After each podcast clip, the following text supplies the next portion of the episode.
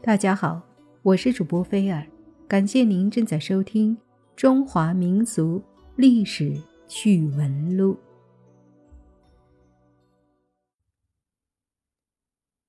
康熙三十六年，徐州府学子李盘进京复试，经会试、复试、殿试三堂会考均为魁首。殿试时。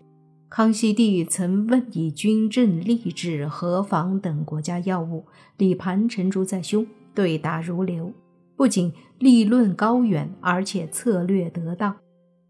圣上甚是欣慰，当即钦点为一甲头名状元，授翰林院编撰。盘出极地，皇恩浩荡，上赐顶戴花翎，官服朝靴。令其披红戴花，骑马巡街，夸官三日。一时间，万人空巷，男女老少争相围观，真是数不尽的春风得意，道不完的荣华显贵。三十八年，时值应天府会考，李盘受命为主考官，前往金陵赴任，因受人陷害，涉嫌会考作弊案。康熙帝欲治其罪，李盘提出朝廷可派员监考，重新再考一场。结果乡试中的举人无一人落榜，验证了李盘的清白。不想一波未平，一波又起。《桃花扇》的作者孔尚任根据传闻写的《通天榜传奇》巨作。再次歪曲张扬此事，惹怒龙庭。朝堂上，李盘力排众议，巧妙地为自己做了申辩。他说：“自古以来，说书唱戏都是民间野史，不足为凭。文人骚客想借古讽今，指桑骂槐，就处心积虑地找来一些毫无根据的传闻野趣，捕风捉影，肆意张扬。”以达到哗众取宠和文有所指的目的，其实都是虚构假想，是个人的好恶的宣泄。正像陈之家乡父老乡亲所说的那样。陈述到这里，他故意打住，还面露不好说下去的难色，这更勾起了皇上和一般大臣的好奇心。康熙帝迫不及待地追问。如何？快快道来！李盘这时又说：“此话有些粗俗，朝廷之上，臣恐有辱圣听。”皇上说：“少卖关子，只管如实道来，赦你无罪。”李盘谢了恩，挺直了腰身，只见他才要张口，又打住了。后来。在皇帝的一再追问下，才装出不得不讲的姿态。他说：“俺家乡老人们常说，说书唱戏如同放屁，都是空穴来风。那里的故事就是一些人胡说八道，满嘴放炮，吃柳条子拉凤鸡子，肚子里胡编乱造的。”此话一出，惹得皇上一阵大笑。群臣也掩口不已。康熙帝这才转怒为喜，可又一想，此事总得有个说法，不然何以平息众怒？不如先将他流放，以后瞅个机会再将其召回朝也就是了。圣上念他学富五车，才高八斗，是难得的人才，有些想偏私他。另外也想借机试试他的心胸有无自知之明，就背着群臣问他：若遭贬，愿去何方？李盘恋着家有老母，发妻娇儿，不想远走他乡，可又明知此念只可默想，不能言明。自己现在是朝廷罪臣，应该罚到穷乡僻壤、边关要塞或者蛮夷之地。不像那些功成名就、衣锦还乡之人，怎好言明本意？但皇上既然问及此事，自己就得禀明。关键是如何才能找到一个既如人愿又能交代得过去的理由。李盘何许人也？素以机敏过人著称，那思维快如闪电，应变急如迅风，脑子一转，便计上心来。只见他先颂扬康熙帝一番，趁皇上被恭维得晕乎乎之际，然后启奏说：“罪臣不敢随便挑肥拣瘦，又怕辜负圣上一片好意，故思来想去，还是将罪臣贬到远离京城的黑石峡吧。”康熙帝一听“黑石峡”三字，心想。此处肯定是荒山野岭、鲜有人烟的蛮荒之地，这正合朕意。一来，朕对天下人有了交代；二来，自己也好堵住群臣的口。这李盘看起来果然智慧超群，是可造之才。如有机会，他日一定再做启用。于是，皇帝下旨将戴罪之臣李盘。贬至黑石峡，无旨不可进京，不可还朝。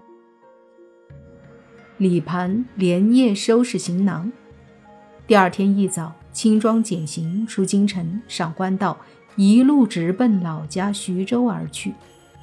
原来所谓的黑石峡，就是李盘老家所在之地，徐州府云龙山东坡的一处小峡谷。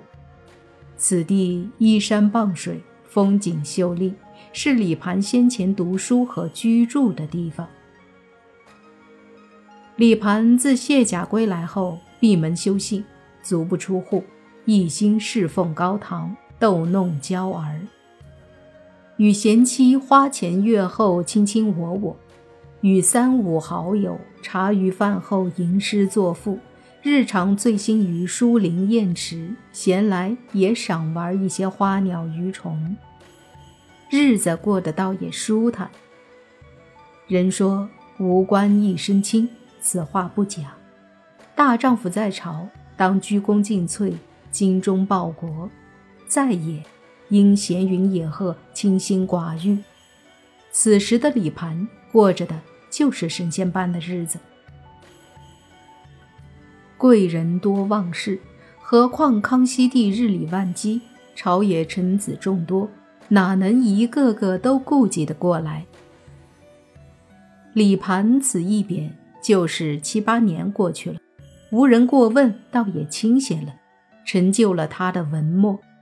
这段时间，他的大作《偶然集》《根安文集》和一些诗词歌赋，奠定了他在文坛上的地位。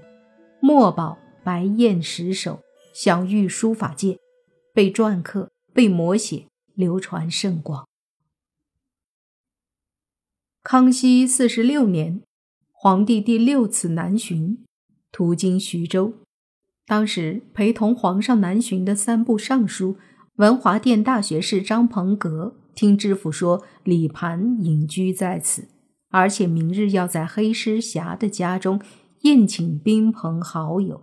和当地名流。第二天，张大人就约了皇上，微服便装，去了地处云龙山东坡的黑石峡。李盘的寓所在黑石峡下，背靠云龙山，面向黄河河套，门前曲径通幽，门旁竹海摇曳。院门朝东，门楼简约而气派。几间西屋高大宽敞，南北耳房坐列有序。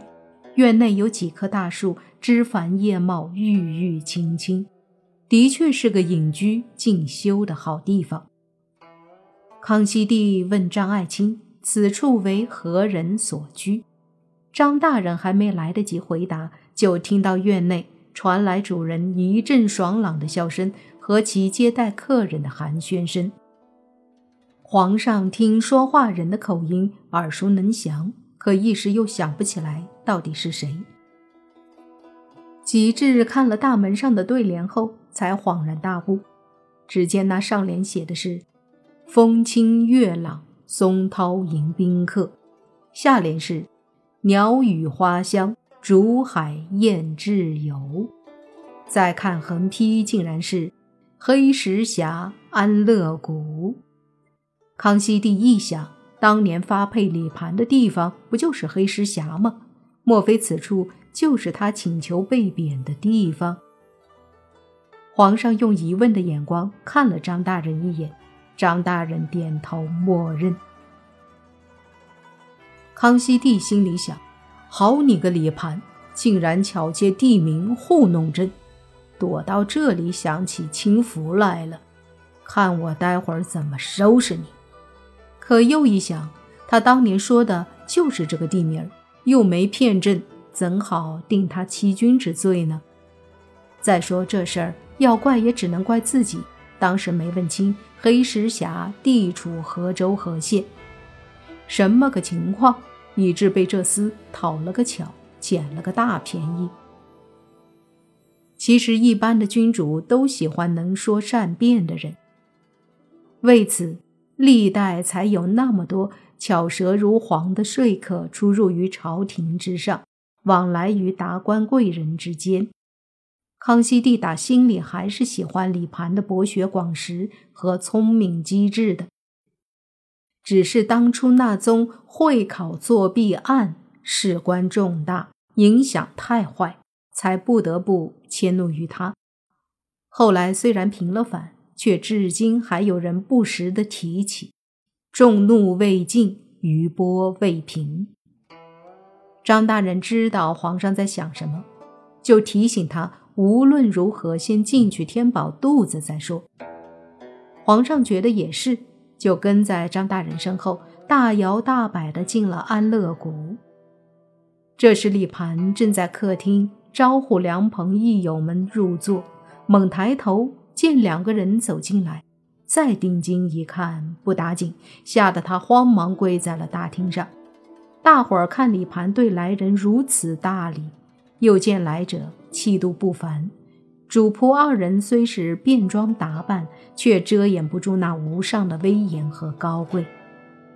站在一侧的随从都那么非同凡响，那主人更是至贵至尊，一个个不敢怠慢，就不约而同地跟着跪了下来。李盘跪着上前参拜皇上，说。罪臣不知圣驾亲临，故有失远迎，还望皇上赐罪。一群人听说是当今皇上驾到，个个俯首贴地顶礼膜拜，哪儿还敢出声？这时，张大人连忙扶皇上居中坐下。康熙帝讥讽地问：“参拜者何人？”莫不是黑石峡主人，本朝状元，翰林院编修李盘吗？皇上话一出口，就觉得有些不妥。谁知李盘回应极快，没容皇上改口，居然谢起恩来。他一边叩首，一边高呼：“皇上圣明，谢主隆恩。”皇上皱皱眉，问道：“恩从何来？”李盘答：“启禀皇上，是您刚才亲口赦免了罪臣，还为罪臣官复了原职。皇上金口玉言，一言九鼎，这事儿张大人尽可作证。”说完，抬头望了望张大人。张大人只是在一边捻着胡子笑。康熙帝知道自己又被这厮抓住了机锋，平白无故的讨了个巧。那顿饭吃的大家诚惶诚恐，胆战心惊。李盘则从此不仅罪名洗净，而且声名大振。他靠机敏躲过大难。又靠机敏摘掉罪臣之名的消息不胫而走，成了当地百姓茶余饭后百谈不厌的话题，并且流传至今。